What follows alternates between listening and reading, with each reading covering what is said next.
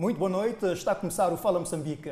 Bares e barracas reabriram este sábado e alguns proprietários dos estabelecimentos comerciais estão com expectativas, Ângela. Pois é, Edson. E, entretanto, outros proprietários de bares e barracas reclamam da limitação de tempo. A dona Artemisia já está preparada.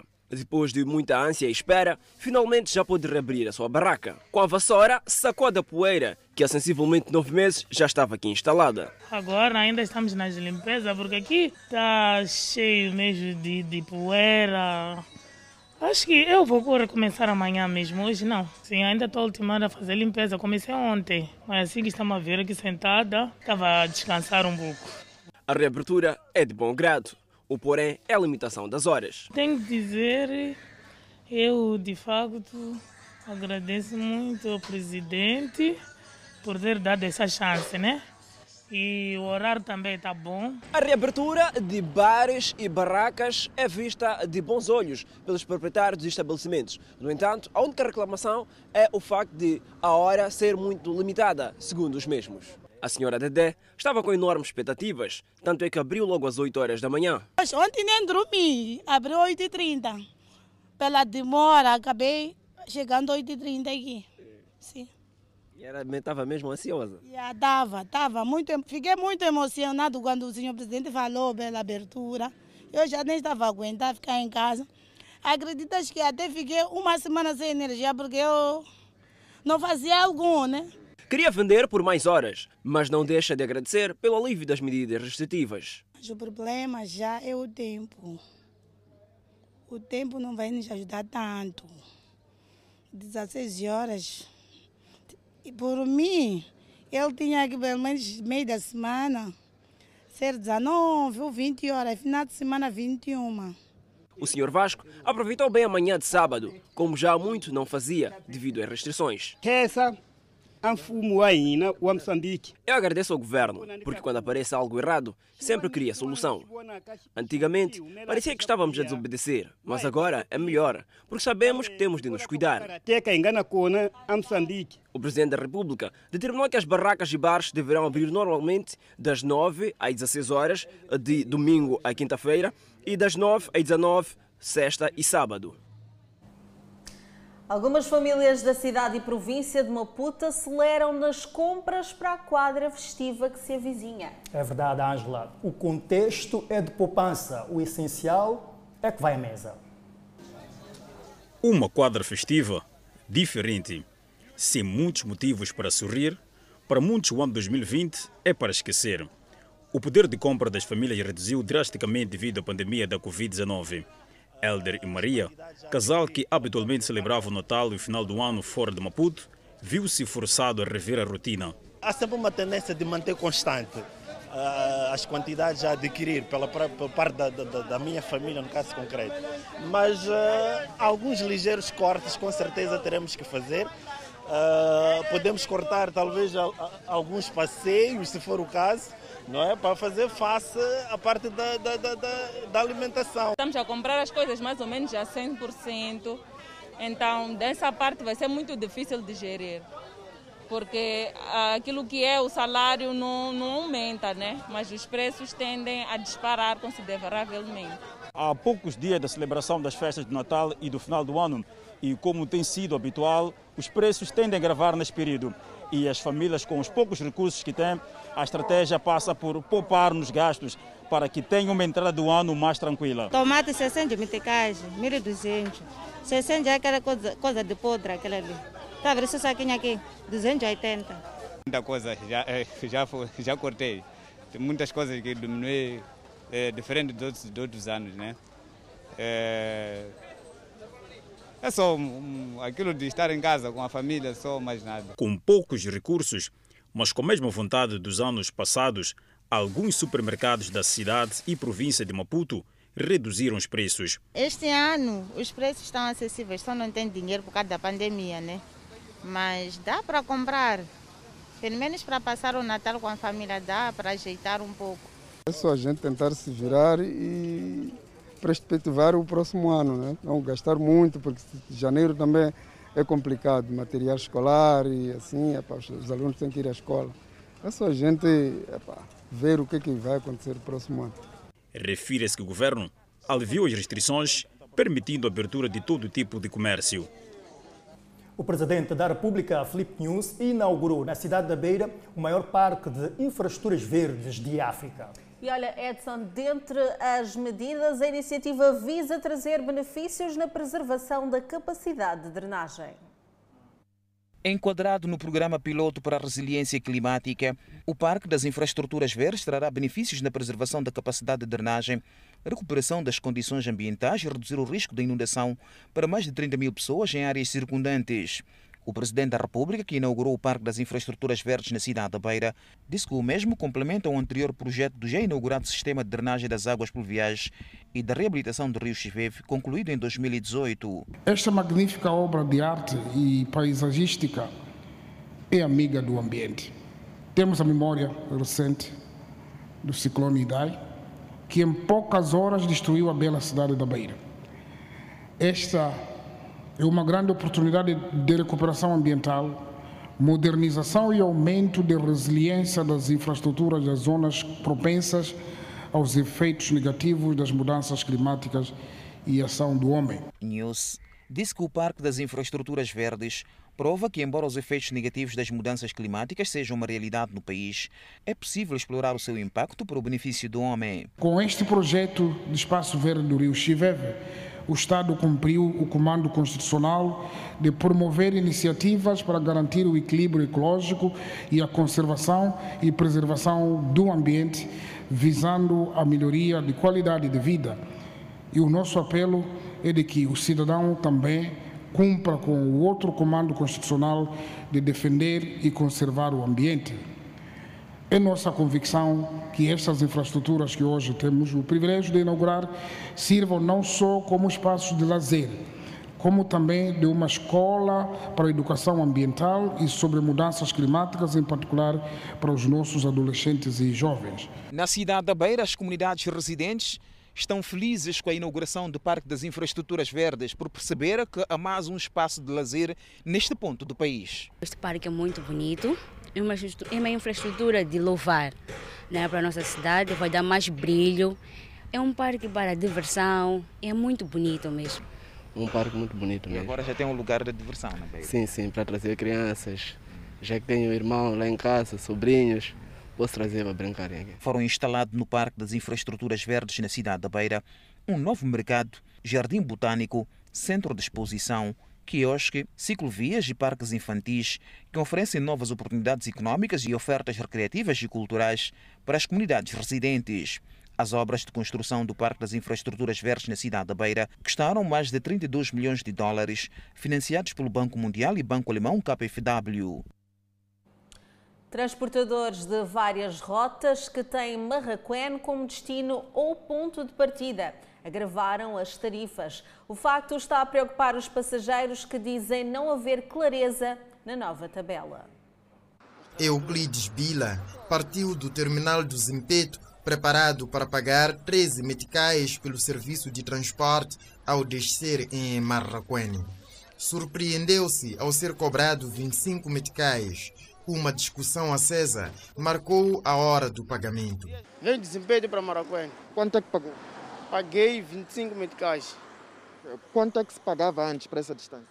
De Zimpeto para Maracuene, primeiramente pagava 12.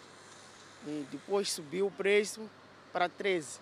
Então, sabia que tinha que pagar 25 ao pegar chapa ou se surpreendeu? Não, me surpreendi, por acaso me surpreendi. Entende-se que os próprios transportadores não estão coordenados para novas tarifas, cobrando cada um o valor que lhe convém.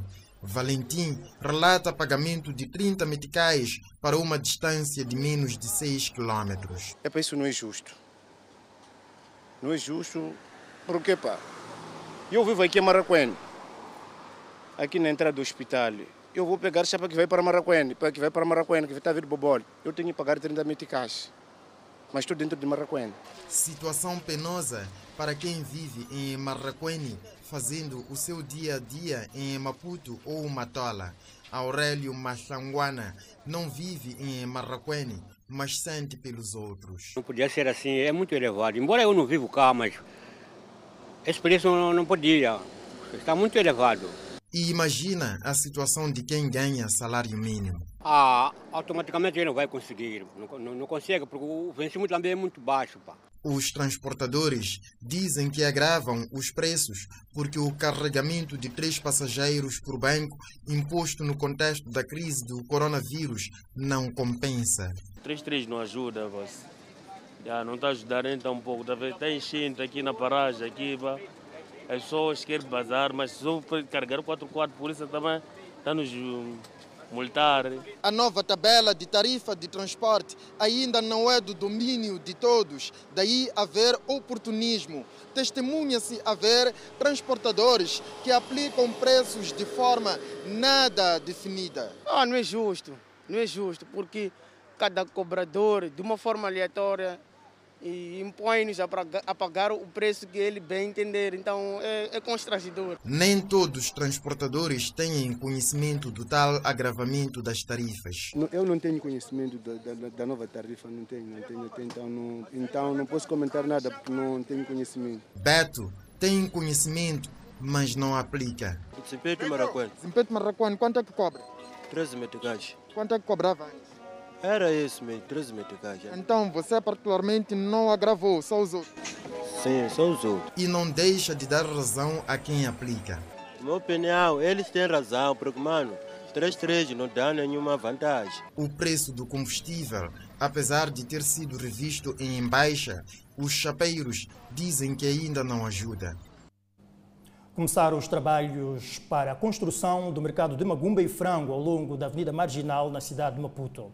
As vendedeiras que vendiam magumba e frango assado na Costa do Sol temem não serem atribuídas espaços. Já começaram os trabalhos para a construção do novo mercado que vai acolher as vendedeiras de magumba e frango assado. As vendedeiras estão ansiosas em ocupar o espaço depois de terem sido impedidas pelo município de Maputo de vender na Costa do Sol. Apesar dos avanços caracterizados pelo início da vedação e corte de árvores, as vendedeiras temem não serem atribuídas bancas. Eu não sei, mas já metemos nome para sair, porque eu vendi ali Magumba, tenho 18 anos a vender aqui, antes de vir aqui no mercado. Já agora, não sei se o nome vai sair lá ou não vai sair, não sei. Rosa Mabunda acrescenta que o processo de atribuição de bancas no novo mercado deve ser claro e sem subornos. De nós não ser contado lá, a pessoa que estão lá tiraram dinheiro, talvez vão sair ali, vão vender ali, vão ter espaço, enquanto nós não vamos ter espaço. As vendedeiras querem voltar a vender de forma organizada no mercado que está a ser construído pelo município de Maputo com a parceria da Confederação das Associações Econômicas de Moçambique, CTA. Não, pode... Não podemos continuar a ficar em casa. A vida está difícil. Temos filhos que vão à escola e a situação agrava-se porque nem temos casa própria. As vendedeiras vão se reunir na próxima quarta-feira com as autoridades municipais para discutirem aspectos relacionados com a atribuição de espaços neste novo mercado que está a ser construído para a venda de frango assado e magumba. A rodovia que leva da Estrada Nacional número 1 para o cemitério de Michafuten, em Marraquene, apresenta alguns defeitos. Defeitos esses que fazem com que a água se concentre naquele local, água das chuvas, e que condicione também a mobilidade. Pavimentação feita num terreno inclinado e inferior à altura das margens e do asfalto da N1. Assim, a pequena extensão da rodovia concentra a água da chuva que desce de todos os lados. O charco não permite mobilidade sempre que chove. Há quem se refira à desatenção na engenharia.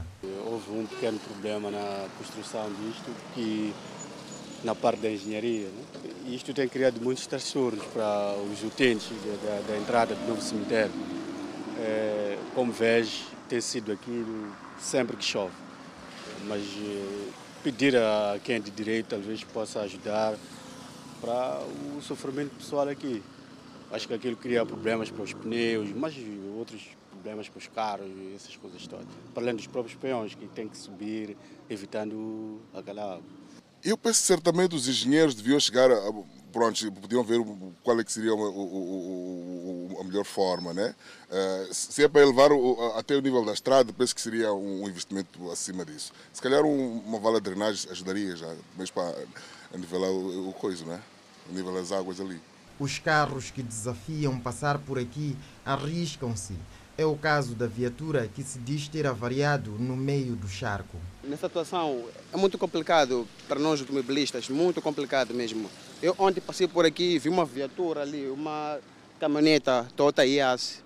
Gripou o motor, chupou água, o carro. É complicado. Para evitar tais transtornos, muitos marcham em contramão, movendo-se em sentido contrário em longa extensão da N1, arriscando-se a choques frontais. Não temos outro jeito.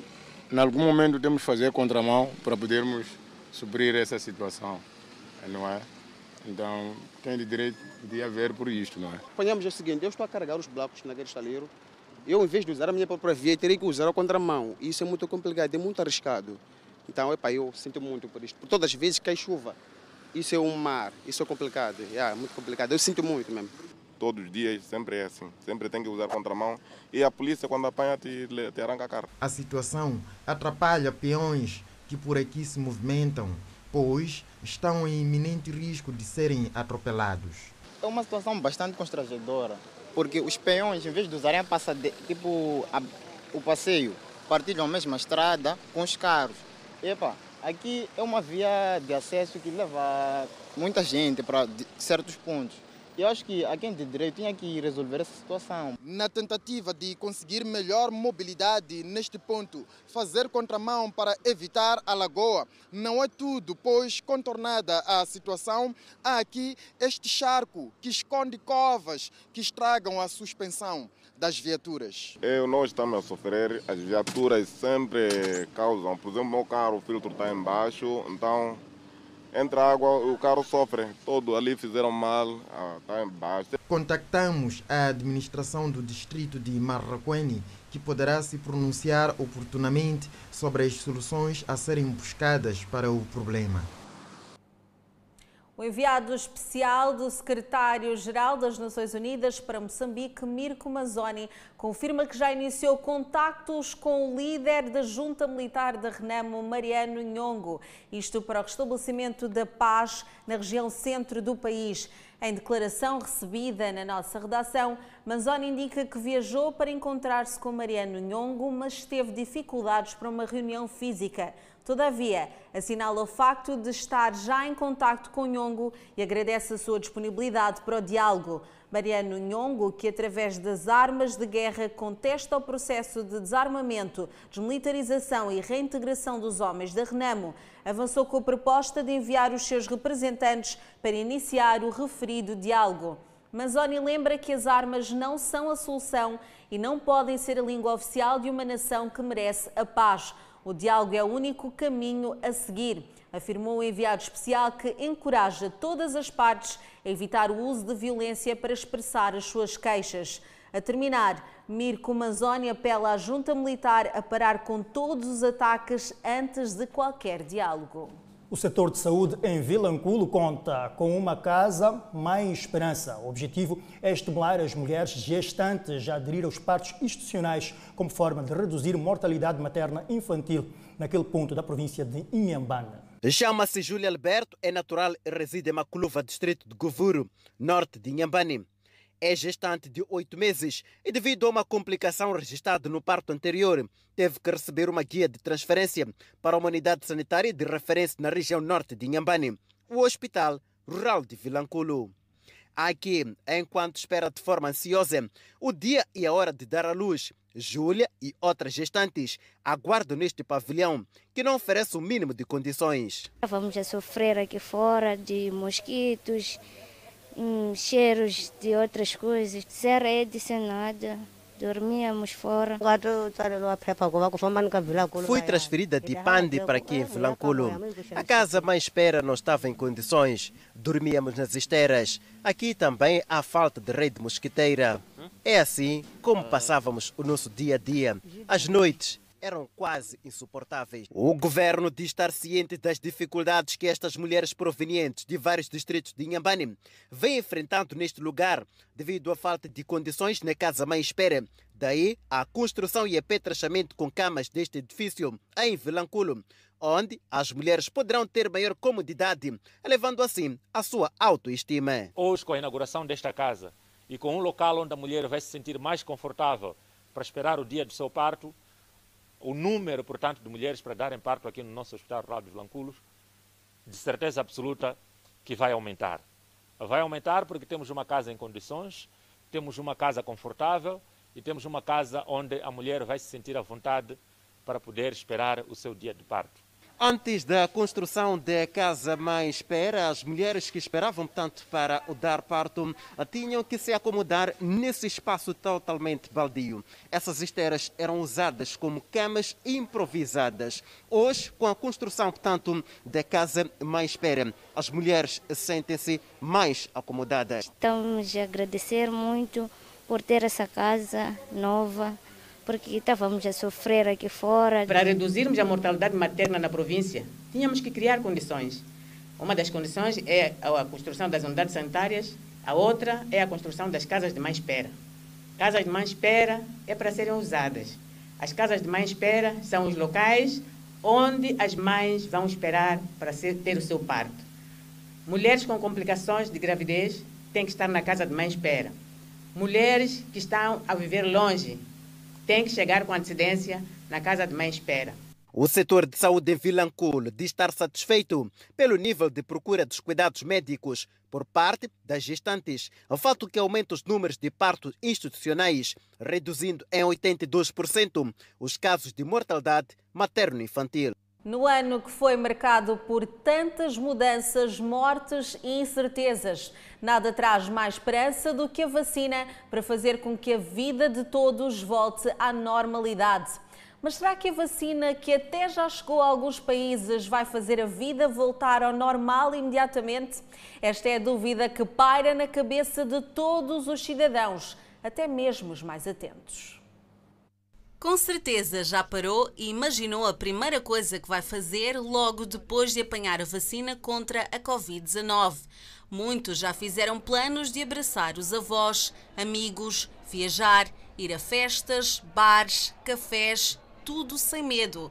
Pois é, este é com certeza o desejo de muitos, mas parece que este sonho terá que esperar mais um pouco. Médicos e infectologistas alertam que a vida não vai voltar ao normal logo após conseguirmos ter acesso à vacina. Depois de sermos vacinados, é preciso continuar a manter o isolamento social, usar a máscara e seguir as medidas de prevenção. São informações que parecem complicadas de digerir, mas tudo tem uma explicação. Ora, vejamos, as vacinas impedem todos os anos 2 a 3 milhões de mortes ao combater mais de 20 doenças fatais, de acordo com a Organização Mundial de Saúde. No entanto, para alcançar este sucesso, é preciso anos e anos de trabalho. As notícias de que algumas vacinas contra a Covid-19 têm uma eficácia acima de 90% levaram muitos a acreditar que em breve poderíamos dizer adeus ao distanciamento social e às máscaras.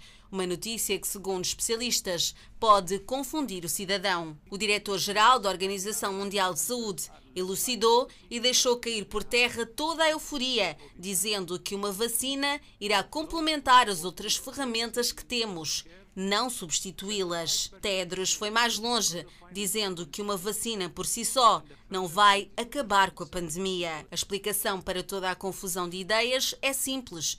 Quando falamos de doenças infecciosas, para proteger verdadeiramente a todos, é preciso vacinar em grande número. Ou, por outras palavras, é preciso criar a chamada imunidade de grupo. Por isso, especialistas alertam que até que tenhamos vacinas suficientes para ir além da vacinação de grupos de risco, profissionais de saúde e idosos, as máscaras continuarão as nossas melhores amigas. A Organização Mundial de Saúde estima que entre 65% e 70% das pessoas precisarão estar imunes antes que a transmissão da Covid-19 seja interrompida ou seja, que a imunidade de grupo seja alcançada. Isto significa que imunizar a maioria dos 7,8 bilhões de habitantes do mundo será uma tarefa imensa.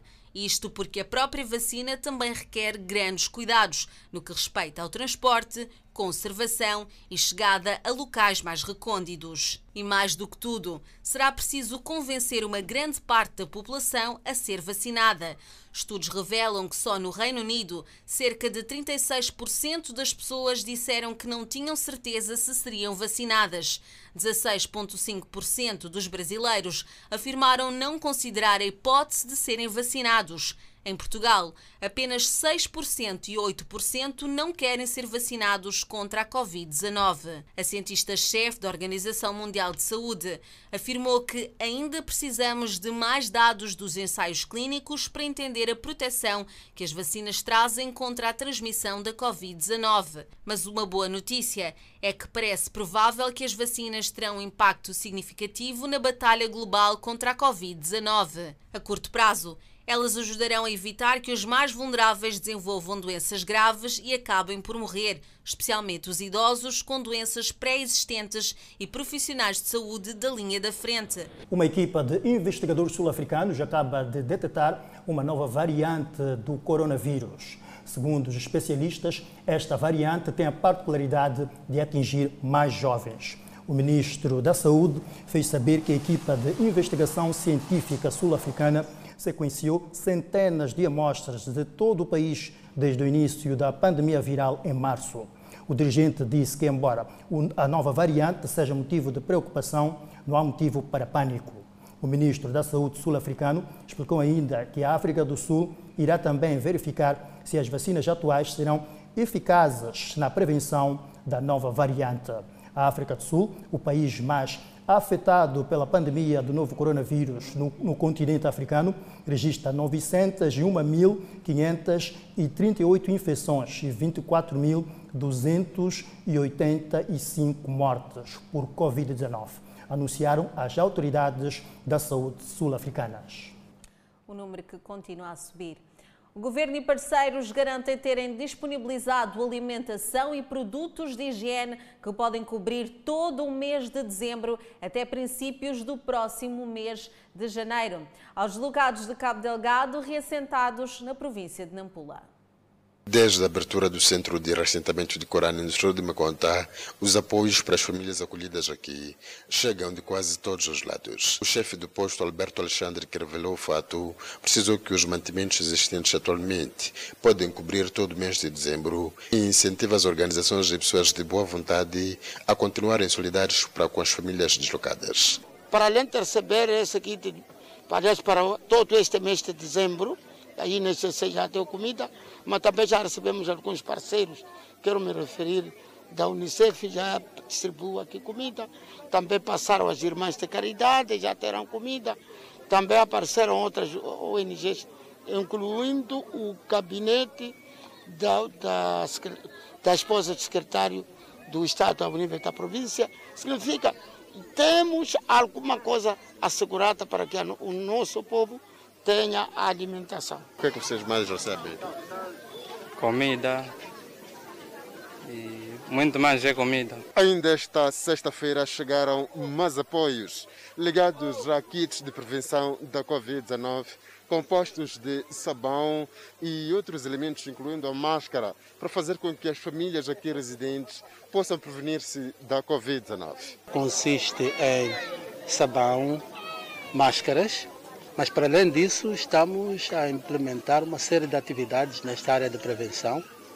E, como tal, nós formamos 31 ativistas que estão aqui no centro de Currane, mas também em muitas outras localidades onde os deslocados se alojam em famílias ou em zonas que eles encontram espaço para se instalar porque além de espaços para habitação, as famílias ressentadas também dispõem de machambas. A União Provincial de Camponeses de Nampula diz estar junto dos seus parceiros a discutir propostas para a disponibilização às famílias de insumos agrícolas para assim garantir o seu autossustento. Entendemos que a maior parte desses refugiados são camponeses e precisamos lhe aproximar, precisamos lhe assistir. Nampula conta atualmente com mais de 40 mil deslocados, distribuídos a nível de quase todos os distritos da província.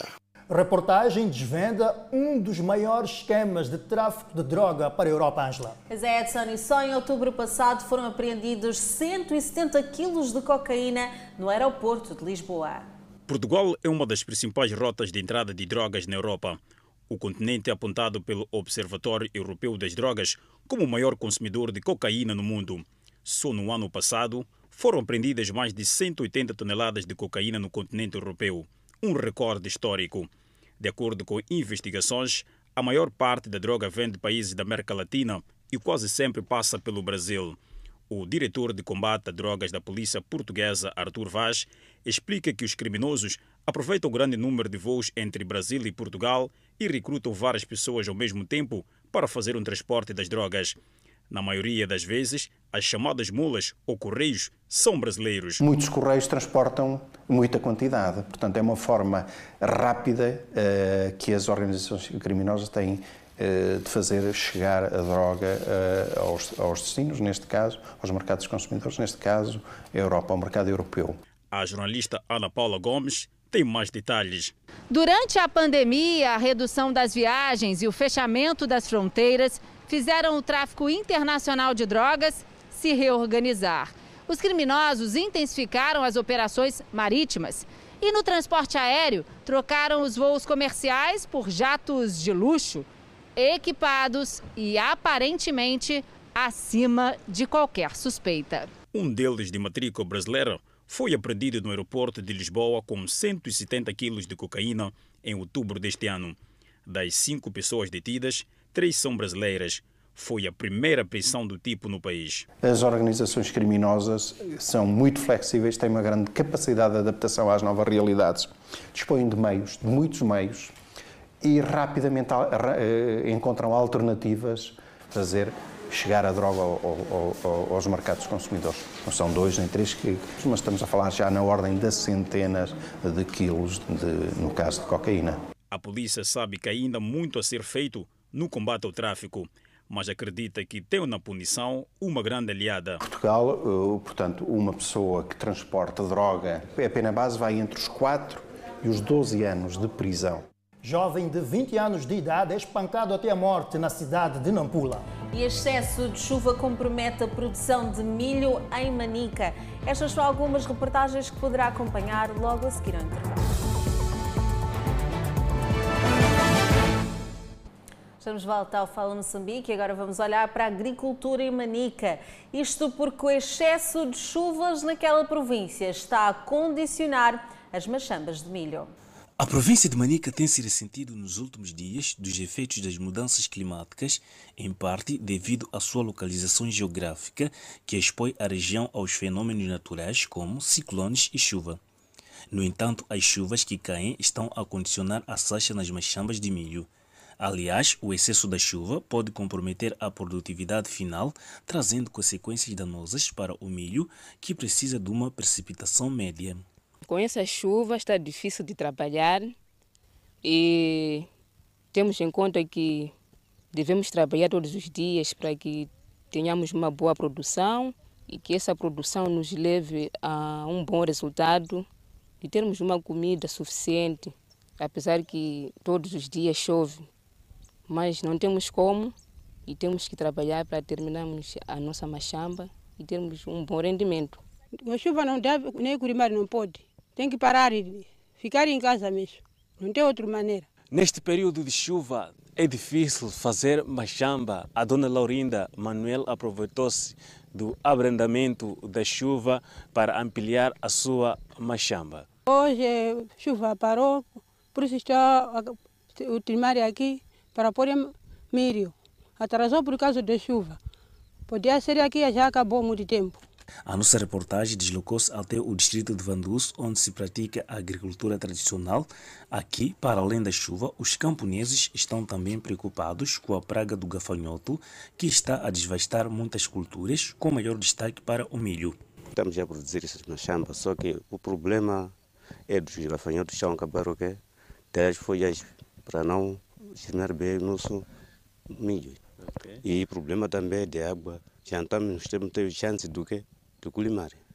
Neste momento, o Ministério da Agricultura e Manica trabalha para elaborar um plano de contingência para que os resultados da campanha agrícola não sejam bastante maus. Um jovem de 20 anos de idade foi linchado no bairro de Mutanha, na cidade de Nampula. Em, em menos de dois meses, três cidadãos foram linchados e atirados numa lixeira localizada no referido bairro. É mais uma vida que termina numa lixeira no bairro de Mtauanha. É o terceiro caso a acontecer aqui no quarteirão 12, Unidade Comunal de Piloto, bairro de Mtauanha, aqui na cidade de Nampula. O indivíduo foi antes brutalmente espancado e depois linchado e estatelado naquele ponto. O caso que vem fazer parte da lista de três casos registrados há menos de dois meses no quarteirão 12, Unidade Comunal de Piloto, bairro de Mtoanha, aconteceu na madrugada deste sábado. Não sabemos de onde é que estão a trazer os corpos para deitarem aqui, para mancharem o piloto, dizer que o piloto não tem guarnição, não tem secretários, não tem chefes. É uma mentira. Isto aqui é uma coisa trazido longe lá. Não sabemos bem justificar, mas mostra que foi batido, torturado e incendiou-se com essa tal chamada rede mosquiteira. Ninguém sabe se o cidadão de aparentemente 20 anos de idade, linchado depois, tratava-se de um gatuno ou terá sido vítima da ação dos larápios, que, segundo os moradores, criam insossego no período noturno. Aqui à noite, aqui não se passa, aqui é perigoso aqui à noite. Assim, não sei o que, é que está acontecendo no nosso bairro. Estamos a pedir uma ajuda para que o nosso bairro sejamos assegurados com isto. É demais o nosso bairro aqui. Das seis horas que os moradores do bairro de Mtonha comunicaram às autoridades, o corpo do malogrado só veio ser removido por volta das 12 horas. Ainda no que respeita à criminalidade no país, na cidade de Climano, província da Zambésia, foi detida uma quadrilha suspeita de assaltos a residências. Os bens vão desde aparelhos informáticos, plasmas, impressora, entre outros, terão sido furtados em várias residências na cidade de Climane.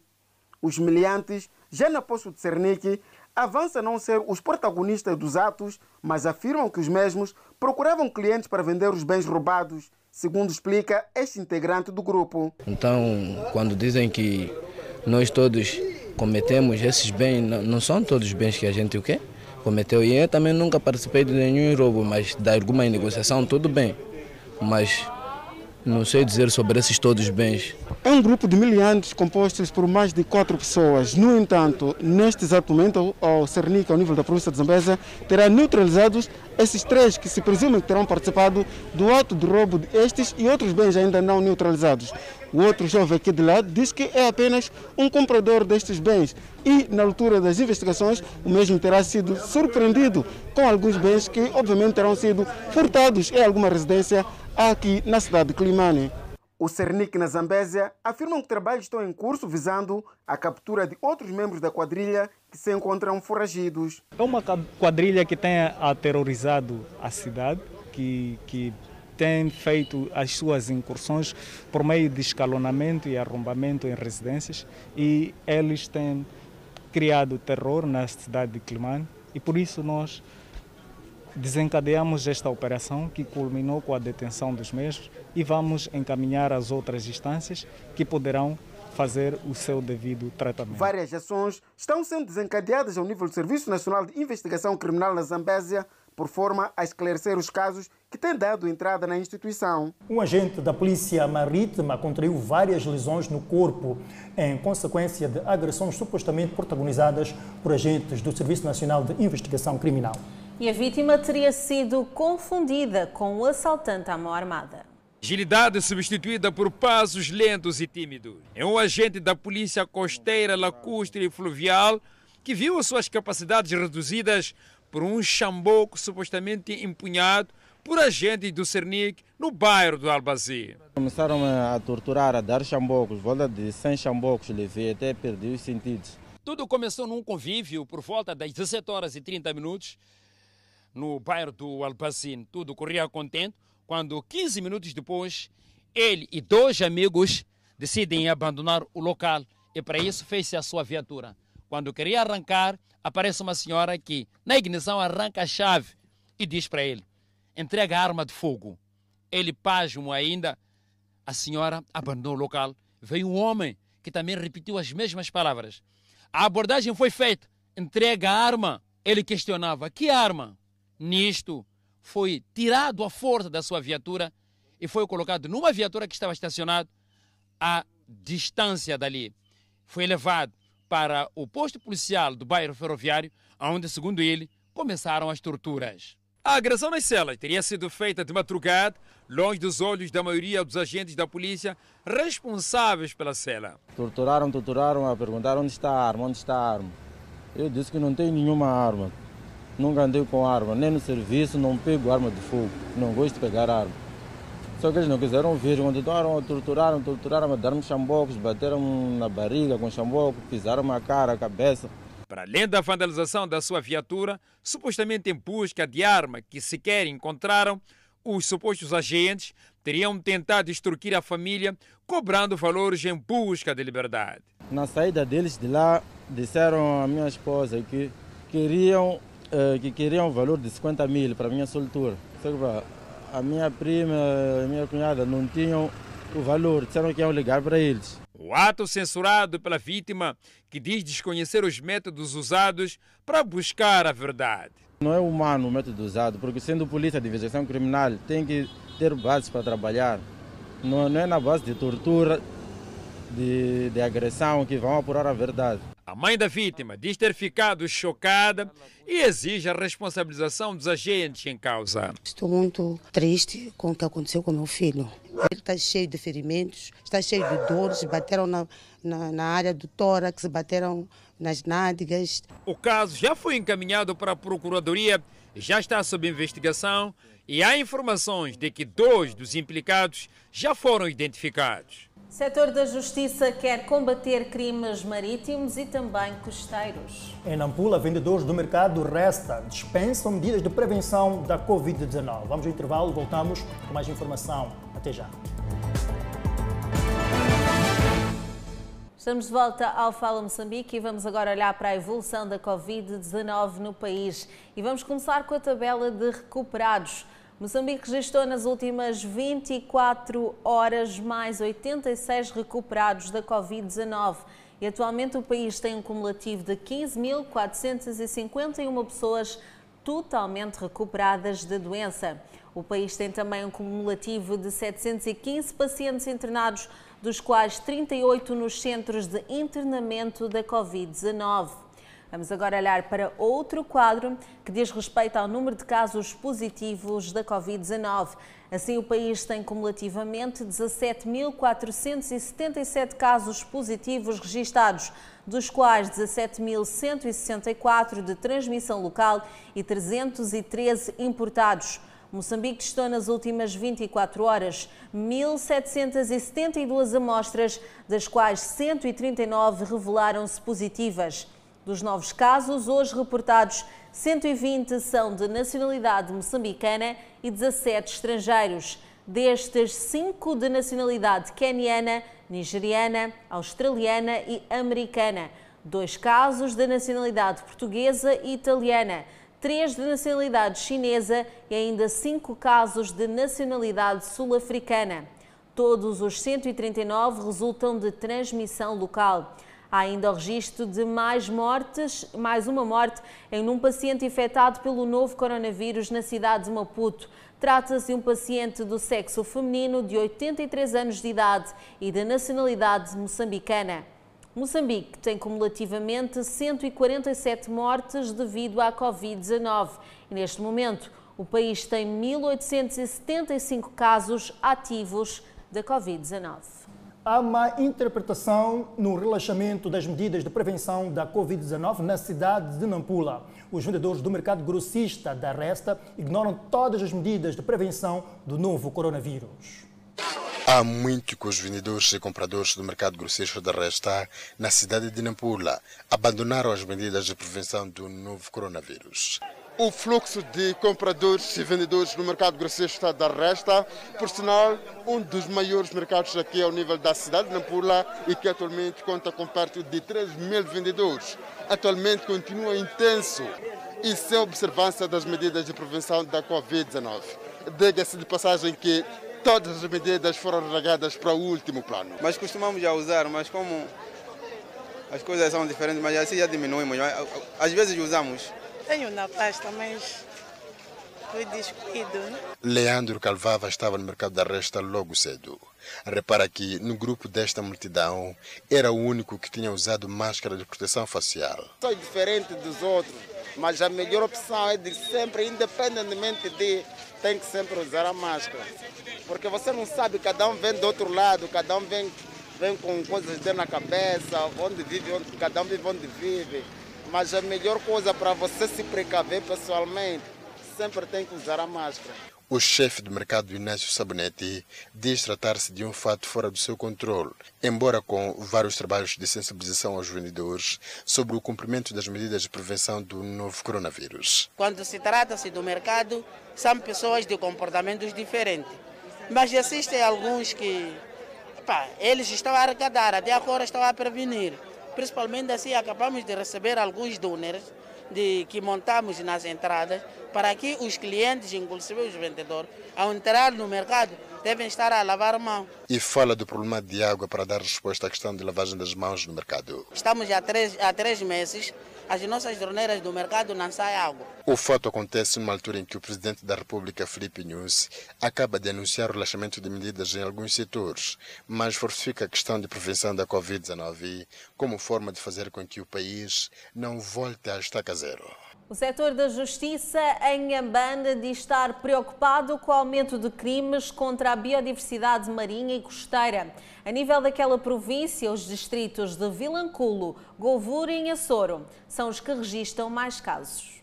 Com uma vasta linha de costa que a província de Inhambana apresenta, a mesma tem sido invadida por indivíduos que a todo custo capturam espécies protegidas por lei, fato que pode provocar a extinção de alguns animais raros.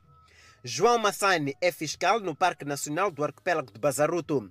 O mesmo relata casos de indivíduos recentemente neutralizados em Vilanculo a comercializar carne de tartaruga, espécie protegida por lei. Aqui em Vilanculo encontramos um indivíduo a comercializar a carne de tartaruga e nós uh, capturamos a ele e neste momento que estou aqui a falar está dentro uh, a responder e está uh, encontramos uma pessoa mas foi possível de recuperar mais outras pessoas que estavam envolvidas neste caso. O ambientalista Carlos Seren considera necessário consciencializar o homem não só para não capturar as espécies proibidas, mas também a evitar a poluição das águas. Então você tem os mangais cheios, carregados de fios, cordas, redes no geral, alguns sacos, muito saco plástico, alguns não, muito saco plástico e as tais redes mosqueteiras que vão aparecendo, às vezes inteiras, e nós, nós recuperamos, às vezes uh, temos que compreender o dano que um comportamento errado causa em nós próprios e na, no ambiente. Portanto, isto é básico. Nós sentimos haver uma fragilidade que é geral e então temos todos de trabalhar para, para repor isso. Para combater este tipo de crimes, estão a ser treinados magistrados, fiscais e outros atores na aplicação da legislação e procedimentos contra a biodiversidade marinha e costeira. É importante agir, é importante haver uma mudança de paradigma, mudança de mentalidades. Saber que o meio ambiente é tão importante para a humanidade, para a sociedade e acreditamos que com este treinamento saímos aqui com maior sensibilidade sobre estas matérias. Portanto, uh, uh, o magistrado também precisa ter outros conhecimentos, outro saber Uh, para melhor fazer a justiça. Participam do treinamento responsáveis de quatro áreas de conservação da província de Inhambane, nomeadamente Bazarut, Pomene, Zinave e Cabo São Sebastião. Alunos nigerianos recentemente sequestrados e já em liberdade encontraram-se com o Presidente da República. Vamos a mais uma breve pausa, voltamos já a seguir. Mais de 330 alunos nigerianos foram colocados em liberdade e encontraram-se com o presidente nigeriano. O ato acontece após terem sido sequestrados na semana passada num ataque numa escola. A libertação relativamente rápida dos meninos ocorreu após uma resposta imediata do governo, que parece ter aprendido com os sequestros em massa anteriores em escolas, especialmente de meninas em Chibok, que não tiveram resultado tão feliz. O pesadelo dos alunos começou na noite de 11 de dezembro, quando foram apreendidos por homens armados na Escola Secundária de Ciências do Governo, exclusivamente para meninos, no noroeste da Nigéria. Eles foram conduzidos por uma floresta e forçados a deitar-se no chão em meio a tiroteios entre os seus captores e as tropas que os perseguiam. Os rebeldes jihadistas do Boko Haram da Nigéria assumiram a responsabilidade pelo sequestro, dizendo que atacaram a escola porque acreditam que a educação ocidental não é islâmica. É a altura de sabermos como é que vai estar o tempo amanhã em todo o país. Pemba 32 graus de máxima e 25 de mínima, Lixinga 27 de máxima, 15 de mínima com aguaceiros, Nampula 34 de máxima e 22 graus de mínima. Tete 35 graus e Climane 33 graus. Para Chimoio 27 de máxima, para Beira 31 de máxima, Vilanculos 30 de máxima e 23 de mínima, Inhambane 29 de máxima, apenas para Xeixai 32 de máxima e para Maputo 32 de máxima e 22 de mínima. Fazedores das artes e cultura ainda não estão a beneficiar dos ganhos das medidas de relaxamento nesta fase da pandemia da Covid-19. Edson, passam dois meses desde o alívio, mas o público ainda não está a ceder a estes eventos. Daí os prejuízos. Dos palcos, eu tenho muitas saudades, porque já estávamos habituados sempre no palco a cantar um público, multidões, mas agora já não temos esse, esse privilégio de estar por causa da pandemia, não é? Mais de 20 anos de carreira, vozes bem afinadas, preparadas inclusive para a intuação junto da banda.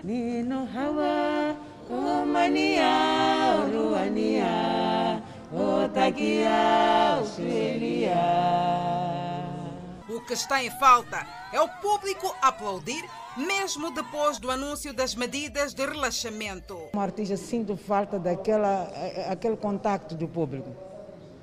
E no lado financeiro, porque nós dependíamos mais da, da área cultural e não temos para onde tentar para termos o, o pão que nos possa uh, pormos performance, a comida em casa. Got to know, Ipaiago, Valalago, Lalane, Lalane, Wana, Wamsambike. Lalane, uma das músicas de Roberto Isaías que teve de ser reinventada para um público mais reduzido. Estamos a trabalhar com, com o mínimo de 150 pessoas e é, para pequenos eventos de pequena dimensão é possível fazer, já estão a acontecer em algumas casas de pastos, mas os grandes eventos que geram maior renda, esses já não são rentáveis. As galerias, museus, depois de oito meses de suspensão, ainda aguardam por visitantes. Muitas exposições este ano foram canceladas, nós tínhamos para este ano foram canceladas. Estamos a retomar já neste mês de novembro, finais de novembro para este dezembro, em termos de atividades de galeria. Vais ficar rico, meu nigga! Eu quero saber teus jobs, mano. Se o senhor não pagar o empréstimo de 30 mil dólares. 30 mil dólares. Toda gente sabe você ter dinheiro. Na indústria do cinema nacional, a produção de filmes e documentários fica para o ano que vem. Já está a fechar o ano e a maior parte de, de, de, das empresas não, já não fazem mais nada neste momento, porque praticamente o ano financeiro também já, já se foi embora. As coisas são todas perspectivadas para o próximo ano. Este ano, nada, não estamos a fazer praticamente nada neste momento. Dos filmes existentes a serem exibidos, as salas de cinema se desdobram para obedecer o recomendado.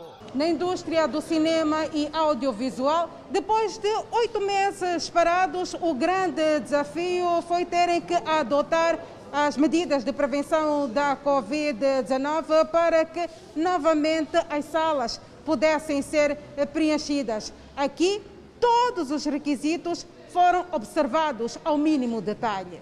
Os termômetros, o álcool gel, os dispensadores, etc. Quer dizer, tudo isso são custos. São custos e nós ficamos oito meses sem, sem receber nada. Tivemos que ir buscar esses valores em algum sítio. Hum, só para termos o distanciamento, para termos todas essas condições mínimas, tivemos que criar uma sala de isolamento. Todas essas, essas coisas foram custos que nós tivemos que tínhamos que ir buscar em algum sítio. Um dos mecanismos que se acredita poder ajudar os fazedores das artes e culturas é a inscrição ao seguro de segurança social. Muitos dos nossos fazedores das artes e cultura não estão registados no sistema de proteção social que assegura o seu sustento e de sua família. quando eles não podem trabalhar.